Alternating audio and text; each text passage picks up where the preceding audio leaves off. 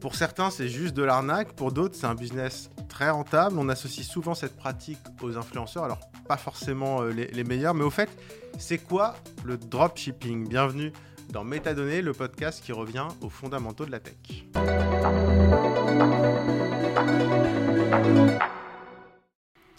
Bonjour Hugo Weber. Bonjour Raphaël.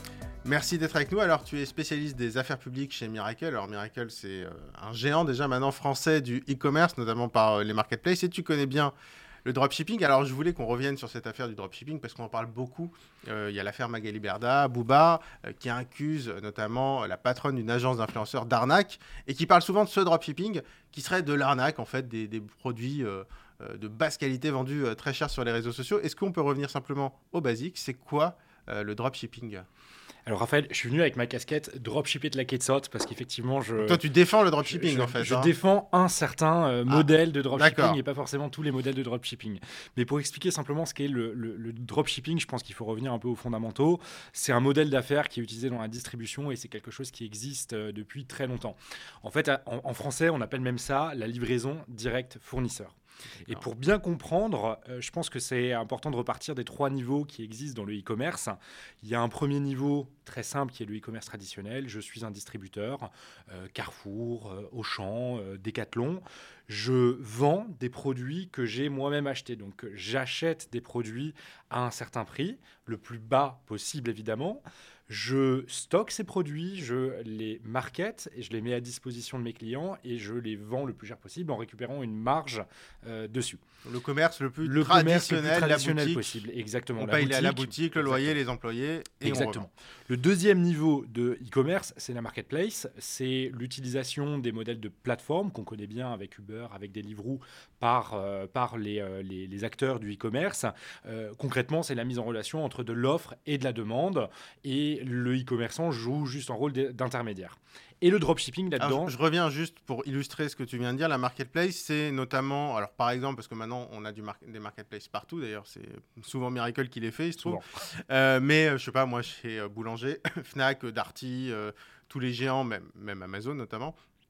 C'est-à-dire qu'on a, c'est les fameux produits. On a les produits euh, vendu par Fnac qu'on peut aller, en fait, qu'on trouvera en magasin. Ça, c'est le, commerce tel que tu l'as expliqué.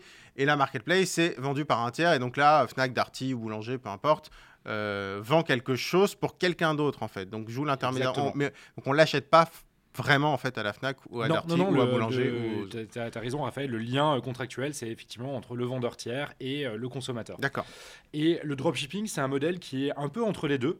Euh, où le e-commerçant vend un produit qu'il ne possède pas encore. Et en fait, lorsqu'il y a une commande qui est réalisée, lui-même va commander ce produit à un fournisseur. Et c'est ce fournisseur-là qui, va qui va se charger en fait, de le livrer directement au, client. Donc c'est vraiment ça le dropshipping. Hein. C'est euh, euh, juste de la mise en relation et de, et de, de, l'achat d'un produit just in time, comme on dit souvent. On, on achète avant d'avoir. C'est de la vente à découvert en fait. C'est presque ça, ouais, ouais, quasiment, ouais. Et alors, euh, explication basique, question basique, à quoi ça sert? Parce que pourquoi euh, est-ce que dans ce cas-là, le client ne va pas directement chez le fournisseur, il paierait moins cher. À quoi ça sert l'intermédiaire du coup? Ben, à quoi ça, j'ai mal à comprendre. À, quoi ça sert un magasin à ce moment-là? Un magasin, ça. Ah ben, le magasin, ça m'accueille. Il y a un salarié qui va me conseiller. Euh, j'ai une garantie. J'ai des choses comme ça. à quoi ça sert de se dire, moi, je, tu cherches un aspirateur euh, au lieu de le commander sur le site, euh, sur un site qui vend les, les, aspirateurs, je vais faire la commande, je vais mettre ton adresse de livraison et tu vas me donner, je sais pas moi, 10%, 20%. Euh, à quoi, pour, pour, le, pour le distributeur, il y a, y a, plusieurs avantages. Le premier avantage, c'est euh, déjà de ne pas gérer le stockage des, euh, des, des, produits. C'est quelque chose qui coûte cher, c'est des besoins de fonds de roulement, c'est du working capital. Enfin, c'est très cher aujourd'hui de stocker des produits. Hein. On mmh. parle souvent de l'empreinte écologique aussi dans des, des, lieux de stockage. Le deuxième avantage, c'est de pouvoir offrir un assortiment qui est le plus large possible à ses consommateurs, donc de mieux répondre à, aux besoins de ses consommateurs. et troisièmement, je, dirais que c'est aussi un avantage écologique pour le distributeur, puisque finalement, comme la livraison est réalisée directement par le fournisseur, il y a une étape de livraison de moins, donc évidemment avec des émissions de CO2 qui sont moins. Pour le consommateur, ça a aussi un avantage, le dropshipping, c'est que bah, les, la, relation contractuelle ne se fait pas directement avec le vendeur tiers, elle se fait avec le e-commerçant, avec le distributeur. C'est lui qui gère le prix qu'il fixe, c'est lui qui gère le service après-vente, c'est lui qui gère le SAV et toutes les réclamations qu'il peut y avoir sur un produit. Euh, donc il y a des avantages à la fois pour le distributeur et évidemment pour, euh, le consommateur d'utiliser des, euh, des, modèles de dropshipping. Ah ok, donc ça veut dire que si moi je te vends l'aspirateur que je n'ai pas, je vais juste te le commander. Par contre, s'il y a un problème, c'est moi qui en suis responsable. Voilà, moi, enfin, si tu es le client, je dois assurer Exactement. le SAV. Donc il y a un côté un peu assurance. Euh, mais c'est vieux parce qu'on en parle maintenant en fait. Mais est-ce que c'est vieux par rapport au e-commerce euh Ça fait très longtemps que ça existe. Enfin, même dans la vente, euh, la vente à distance, quand il y avait des catalogues papier, des trois Suisses ou autres, par moment, ils utilisaient aussi des principes de dropshipping. C'est même pas lié à Internet, oui d'ailleurs. Non, non, c'est pas, non, non, c'est pas du tout, c'est pas du tout lié à Internet en fait. C'est un modèle d'affaires du commerce. Et on sait qui a inventé ce truc-là euh, Je pense que euh, c'est, en fait, c'est les principes même du commerce. Enfin, euh, c'est, je pense que c'est vieux comme le monde. En fait. Voilà un exemple, je sais pas, une, des, en, fait, tout le, monde, tout le monde en fait du dropshipping. Il y a, il y a plein de moments où vous achetez, que ce soit en ligne euh, ou que ce soit par, euh, enfin en vente à distance, que vous achetez des produits et vous ne savez pas que c'est des produits qui sont vendus en dropshipping puisque la personne avec laquelle vous contractualisez, c'est réellement le distributeur. Donc en fait, c'est des choses qui sont utilisées mais quasiment quotidiennement par la majorité des en fait, C'est un peu comme un importateur quasiment. Euh, oui, alors pas au, sens, au, sens, euh, juridique du terme, non, mais au sens euh, pratique de ce que voit le consommateur, oui, c'est à peu près les mêmes mécanismes. alors moi j'ai une question à te poser, c'est à quel moment ça a dérapé? C'est-à-dire à quel moment ce truc qu'on qui posait pas problème, après tout, moi je connais pas les sous-traitants en Chine, si je veux me commander un, je reprends l'exemple de l'aspirateur, je suis bien content qu'il y ait quelqu'un qui me dise, bon, bah, tu vas le payer un peu plus cher, tu vas me filer une com, par contre si ça marche pas, je m'en occupe je trouve ça euh, fair play. Euh, le problème, c'est qu'il y a un moment, ce truc a été complètement euh, dévoyé et utilisé par des tas d'influenceurs. Là, pour, pour, le coup, pour des escroqueries, parce que derrière, justement, cette fameuse promesse de, SAV, derrière, il n'y avait plus rien. Parce mm. qu'en fait, si, si, je n'ai pas à stocker, je peux créer des sites, je peux vendre tout et n'importe quoi après tout. S'il me suffit d'acheter derrière, je peux te vendre bah, presque une fusée si je veux derrière, si je l'achète. Donc, donc, à quel moment ça, ça, ça, euh, ça a foiré, j'ai envie de dire?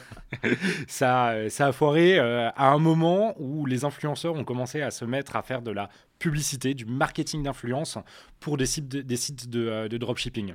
Et en fait, je pense que dans l'affaire que tu mentionnais, celle de Booba contre Magali Berda, Booba, un point, c'est qu'il met le doigt sur des pratiques qui sont des pratiques pas totalement éthiques et par moments déloyales, voire illégal. Euh, en revanche, la manière qu'utilise Booba euh, d'harceler Magali Berda, je pense qu'on n'est pas forcément obligé de cautionner euh, la manière non, dont mais le, le harcèlement, on, en parlera dans un autre épisode. C'est vrai qu'on va pas. C'est tout à fait légitime, effectivement, il y a, y a, des procédures, etc. Mais, mais c'est vrai que sur le dropshipping, tu, alors, tu parles de pratiques illégales. Ouais de pratiques illégales. Alors ça, Parce qu'effectivement, de quoi, de quoi, tu parles concrètement? Alors, je parle de, de, produits qui sont dangereux, euh, qui sont contrefaits ou qui sont euh, simplement illégaux et mis, euh, mis sur le marché par des sites de dropshipping. évidemment, c'est des pratiques qui sont complètement illégales. Il y a des recours qui existent, notamment auprès de la DGCCRF, la Direction générale de la concurrence et de la répression des fraudes, pour limiter ces pratiques ou lorsqu'on est victime de ces pratiques ou lorsqu'on a acheté un produit qui est dangereux pour se retourner contre effectivement la personne qui soit l'a mis sur le marché, soit l'a vendu, donc le site de dropshipping. Et il y a aussi euh, des, euh, dire des usages un peu moins éthiques du dropshipping. Et c'est notamment euh, le reportage de, de, compléments d'enquête avec des taux de marge qui sont hyper élevés, qui sont prélevés par le, par le distributeur. C'est pas illégal hein, de, de, prendre un taux de marge ou de vendre un produit beaucoup ah, plus cher. c'est illégal de faire des fausses promotions.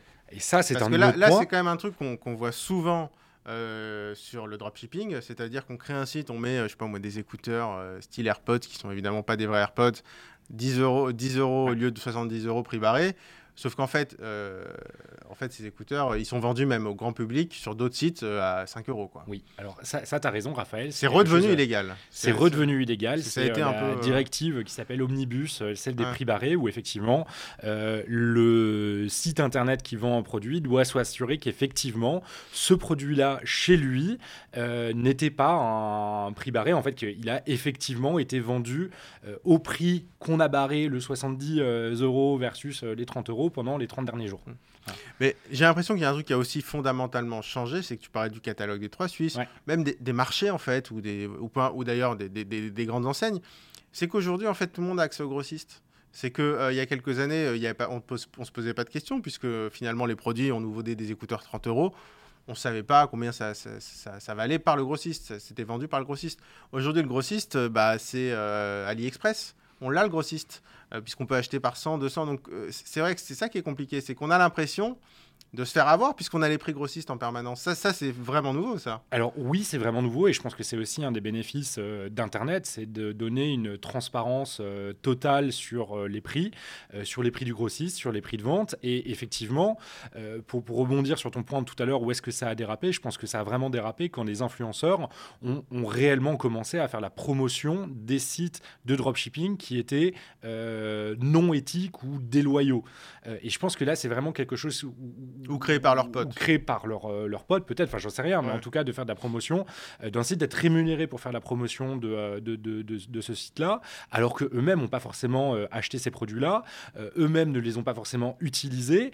en revanche, ils utilisent leurs audiences ou la capacité d'influence qu'ils ont sur des personnes qui les suivent, qui les croient, qui estiment qu'ils ont une vérité à un moment où en tout cas qu'ils ont pu tester ces produits et, et, et, et les utiliser et les recommander de manière euh, honnête et transparente, alors que c'est pas du tout le cas en mm. fait.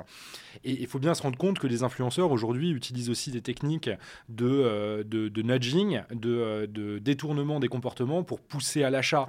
Explique-nous ce que c'est que le nudging. Bah, en fait, c'est tous les biais comportementaux que vous pouvez avoir et que vous pouvez utiliser sur les réseaux sociaux, notamment par les influenceurs, en disant bah voilà, j'ai un super code promo de moins 30%, mm. par contre, il a une durée limitée de 3 jours, ou de 24 heures, ou de 6 heures c'est du nudging parce que ça pousse à l'achat le plus rapidement possible. Alors, je fais une petite parenthèse, il y a un truc qui marche à coup sûr pour voir un site euh, à, fuir d'urgence. C'est le petit chrono, le, voilà, le, compteur en haut où euh, ça se remet en route, c'est-à-dire que plus que 30 minutes pour profiter de la promo. En général, si on attend vraiment 30 minutes, ça se remet, ça se remet à zéro. Bon, ça, honnêtement, on, peut le dire déjà pour ceux qui nous écoutent, ceux et celles qui nous écoutent. Euh, déjà, s'il y a un petit décompte qui se fait, petit décompte horaire qui se fait en haut du site, c'est mauvais signe. C'est souvent mauvais signe. Souvent très mauvais signe. Mais le, le, le, le fait d'utiliser euh, son audience captive, des gens qu'on est capable euh, d'influencer, de toucher, en soi, ce n'est pas, quelque chose de mauvais. Mmh. Enfin, je veux dire, des influenceurs, euh, les égéries des marques de mode, il y a très longtemps, c'était aussi déjà des influenceuses ou des influenceurs à l'époque. c'est, en fait, je pense, l'usage d'une certaine population des influenceurs, malheureusement souvent issus de la télé-réalité, qui utilisent les réseaux sociaux pour pousser des sites de dropshipping dont les usages usages éthiques sont ou sont pas les, euh, plus, euh, les plus respectueux. Voilà, c'est ça. Mais le dropshipping en tant que tel, c'est pas une activité qui est interdite, c'est pas une activité qui est illégale, et au contraire, c'est une activité qui peut avoir plein de bénéfices pour plein de gens.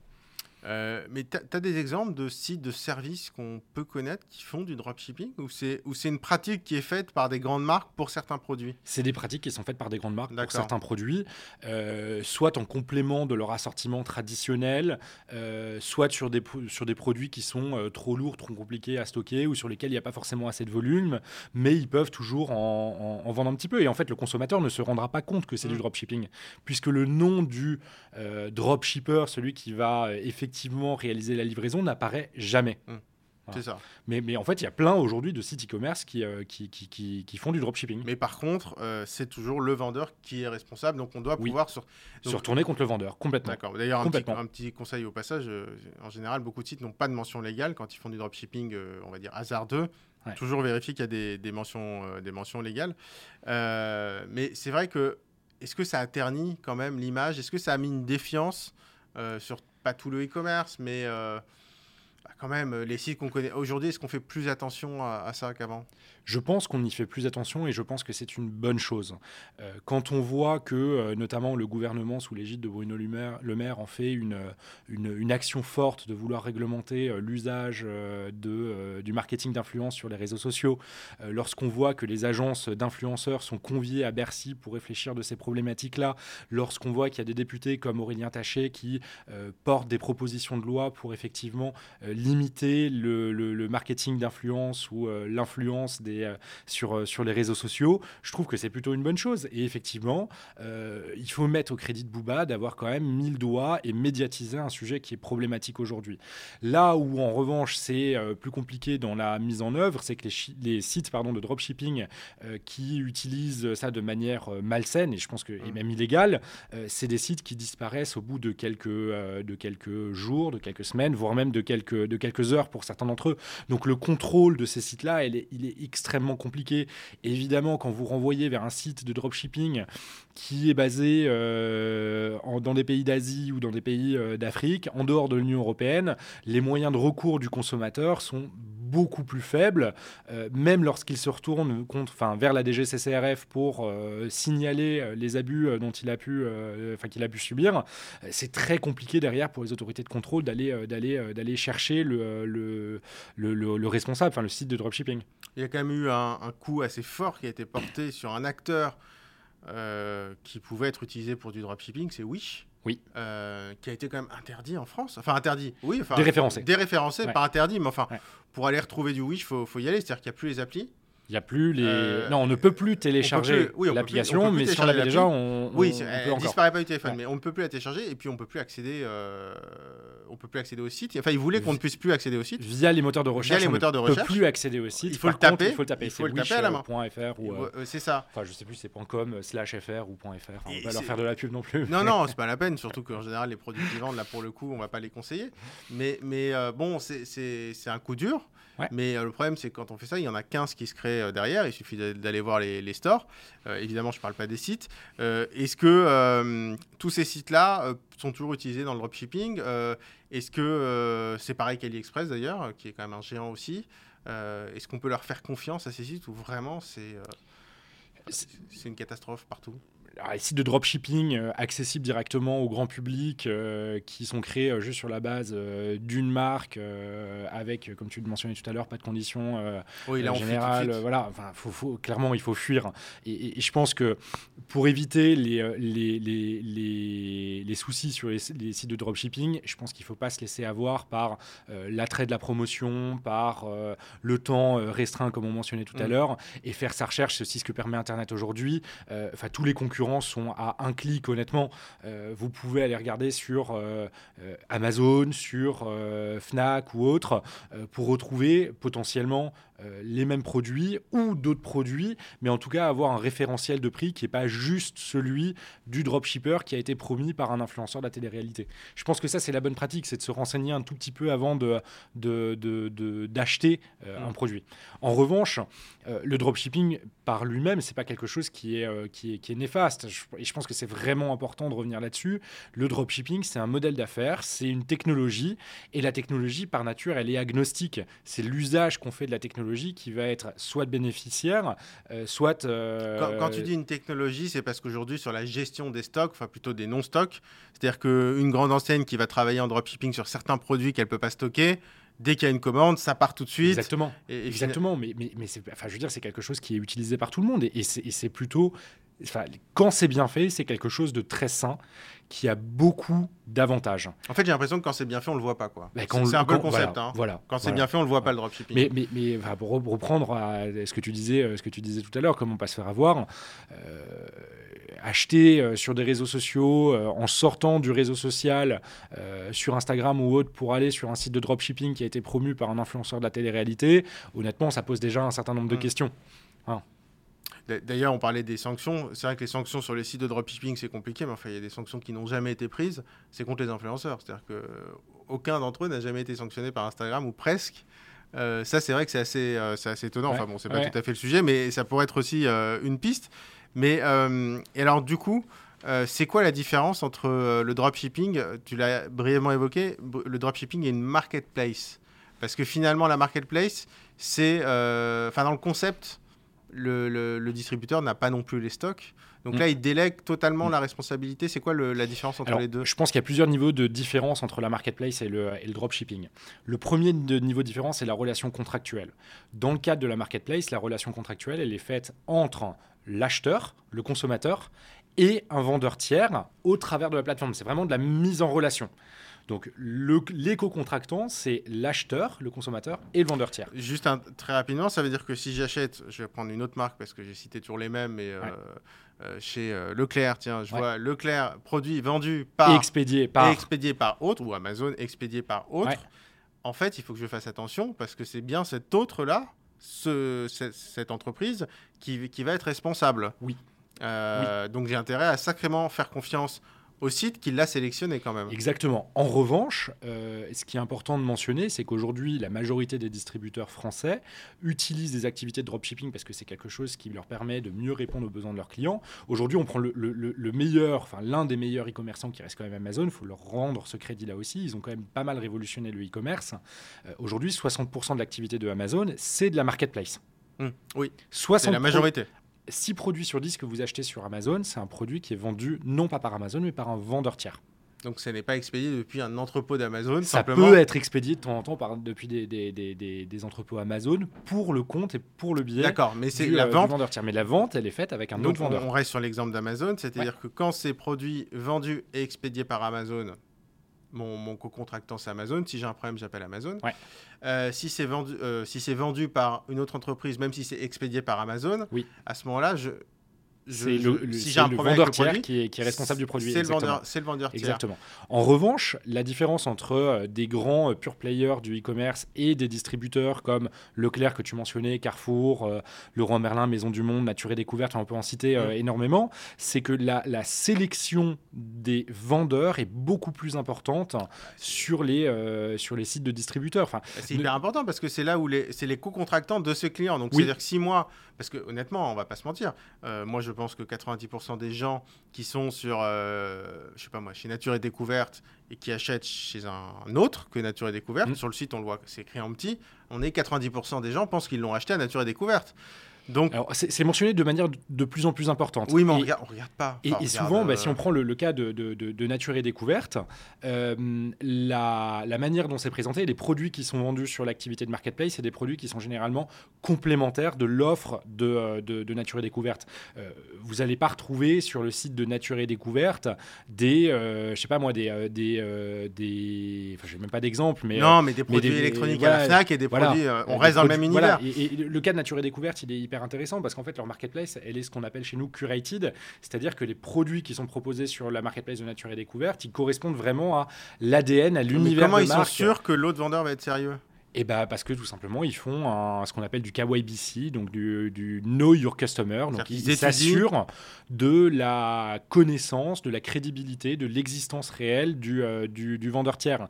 Et j'irai même un cran plus loin, c'est qu'aujourd'hui lorsqu'on regarde chez Miracle sur les marketplaces qui ont été déployés par Miracle en Europe, d'où viennent les vendeurs, à 95% c'est des vendeurs européens. Ce qui pose problème.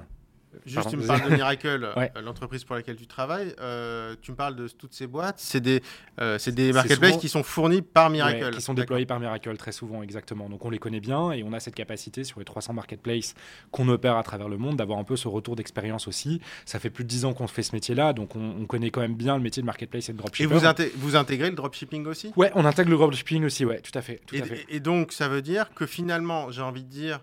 Euh, le dropshipping, à la différence de la marketplace, là par contre, c'est le vendeur qui est responsable. C'est le, le, vendeur euh, qui est responsable, oui. Donc ça veut dire que très concrètement, j'essaie de revenir au concret, sur la fiche d'un produit. Si je vois vendu et expédié par un tiers, c'est marketplace et c'est un autre. Oui. Mais si je vois vendu et expédié par la Fnac, par Leclerc, par Boulanger, par Nature et Découverte, ça peut être du dropshipping. Et ça peut être de l'assortiment propre des produits qui ont été achetés, revendus, achetés, stockés et vendus par. Mais donc ça veut dire finalement le dropshipping, c'est une marque blanche. Non, mais c'est ça. Mais ça veut dire finalement que la responsabilité, elle est presque meilleure avec le dropshipping, puisque c'est la, c'est et ben, en fait, la boutique qu'on connaît qui va être responsable. C'était exactement le deuxième point que je voulais faire. Ah, d'accord. La différence entre le dropshipping et la marketplace, euh, où effectivement, la responsabilité dans le cadre du dropshipping, c'est la responsabilité du distributeur ou de l'opérateur du site de dropship, quand la marketplace, c'est la responsabilité du vendeur. Le troisième point, c'est le prix. Le prix sur euh, une marketplace, il est fixé par le vendeur tiers. C'est lui qui est lui-même responsable de fixer le prix auquel il souhaite vendre euh, son produit et l'opérateur de marketplace va prendre une commission dessus. Alors que dans, le, que dans une activité de dropshipping, c'est vraiment euh, le distributeur qui fixe le prix auquel il veut le vendre. Hmm. Et lui, il achète à un prix qui est moins important après en générant une marge. Donc dans un cas, c'est une, une, activité de marge, dans l'autre cas, c'est une activité, enfin, c'est une, une, activité de, commission. De commission, ouais. Et le dernier point euh, de, de, pardon, les deux derniers point de différence, c'est un, le service client. Dans le cas de la marketplace, c'est le vendeur au même titre que la responsabilité qu'il assume. Euh, dans le cas du dropshipping, c'est effectivement le distributeur qui assure le service après-vente. S'il y a un problème avec le produit, c'est avec lui que vous, vous communiquez, vous interagissez pour la reprise de ce produit-là. Et le tout dernier point, c'est les transferts de droits de propriété qui ne sont pas du tout les mêmes dans le cadre de dropship et de marketplace. Lorsqu'on parle de marketplace, euh, il y a un transfert direct des droits de propriété du vendeur tiers jusqu'au consommateur. Donc c'est quoi, quoi la, propriété du produit qu'on commande La propriété du produit, ouais, le, oui, exactement. La propriété du produit passe du vendeur tiers jusqu'au consommateur, alors que dans le cas du dropshipping, puisqu'il y a cette responsabilité, il y a un transfert de droits de propriété qui se fait en deux temps. D'abord du fournisseur vers le distributeur ou le site de dropshipping. En fait, c'est comme s'il le stockait quelque part. Même, il en, le stocke pas, il En fait, il le stocke virtuellement. Il le stocke virtuellement, quoi. Donc, en, fait, euh, ce qui est marrant, et honnêtement, franchement, ce que je découvre, euh, c'est que le dropshipping, en fait, ça ressemble plus à du commerce traditionnel. en fait, euh, c'est ce que je te disais, ça fait très très longtemps que ça existe, en fait. Donc, la livraison direct fournisseur, c'est quelque chose qui est utilisé par énormément de distributeurs. Mais en fait, c'est la techno qui a permis à chacun de devenir un dropshipper et, de, et du coup, malheureusement, avec les dérives, c'est-à-dire de se dire, bah, je peux créer 50 sites. Moi, si demain je veux créer 50 sites de dropshipping, je le fais. Euh, et derrière, je me, je, me, je, me, je me, casse euh, avec la caisse, en tout cas. Euh, c'est ce qui est arrivé de temps en temps, effectivement, mais ce pas des pratiques qui sont euh, euh, déjà majoritaires. Je pense que dans 95% des cas, le dropshipping, c'est plutôt des choses qui sont correctes, faites correctement. et effectivement, il y a à la marge, de temps en temps, des activités de dropshipping qui sont, qui sont de nature déloyale, dangereuse, illégale, et il faut réglementer cette activité-là, mais pas l'activité de dropshipping de manière générale. Et ça, euh, je sais pas, est-ce que, qu'est-ce que tu penses qu'on pourrait faire de façon plus efficace bah, après, que, euh, le dropshipper euh, fixe son propre prix, bah, c'est le principe du dropshipping, c'est le principe du commerce de manière. À condition qu'on ait le, prix juste. Qu'on ait le prix juste. Et voilà, donc ah je pense qu'il y a quelques, quelques points autour de la réglementation de, de cette directive des prix barrés dont on parlait tout à l'heure, un meilleur respect de, de, de, de cette directive-là. De cette directive -là. je pense qu'il y a un point aussi sur l'encadrement des pratiques des influenceurs, de définir ce qui est aujourd'hui un influenceur. Et, et, on en avait déjà parlé ensemble, Raphaël, mais c'est quelque chose qui est de plus en plus défini par la loi aussi. Il y a des arrêts de la Cour euh, d'appel de Paris sur la définition d'un influenceur. Il y a l'autorité de régulation professionnelle de la mm. publicité qui définit également ce qu'est un influenceur. Mais il faut bien se rendre compte que déjà tous les influenceurs ne sont pas à mettre dans le même sac. Il y en a qui font plutôt bien leur boulot, il y en a d'autres qui le font de manière euh, plus euh, aléatoire. Bah, mais, mais comme c'est un métier qui est nouveau, qui émerge grâce aux réseaux sociaux, aux plateformes, bah, forcément il y a un peu de retard de la régulation sur, sur ces sujets-là. Et c'est parce qu'il y a ces dérives-là qu'il y aura une régulation qui sera juste et efficace et qui permettra de limiter les externalités négatives de, des influenceurs. Ouais, parce qu'on a l'impression qu'en fait, certains influenceurs, les grandes marques justement, qui font les choses proprement, vont pas forcément aller chercher. Donc, ils se créent un peu leurs clients. Euh, on a un peu l'impression qu'ils se créent leurs clients sur mesure. Mais, mais, donc, finalement, oui, c'est vrai que les conseils, euh, c'est des conseils de, assez basiques qu'on retrouve dans, dans, tous les conseils de, de conso, c'est-à-dire faire attention toujours au prix, aux fausses, euh, fausses bonnes affaires. Mmh. Euh, et donc, bah, écoute, sincèrement, je ne connaissais pas, je ne savais pas que le dropshipping était une pratique aussi, aussi vieille. Euh, écoute, merci beaucoup en tout cas d'être euh, venu dans Métadonnées. Euh, Hugo, alors je rappelle Hugo Weber, toi tu es directeur des affaires publiques chez Miracle. Exactement. Une boîte française qui fait donc des marketplaces et du dropshipping. J'espère que ça a pu éclairer ceux qui nous écoutent et qui nous, regardent. Merci beaucoup Hugo.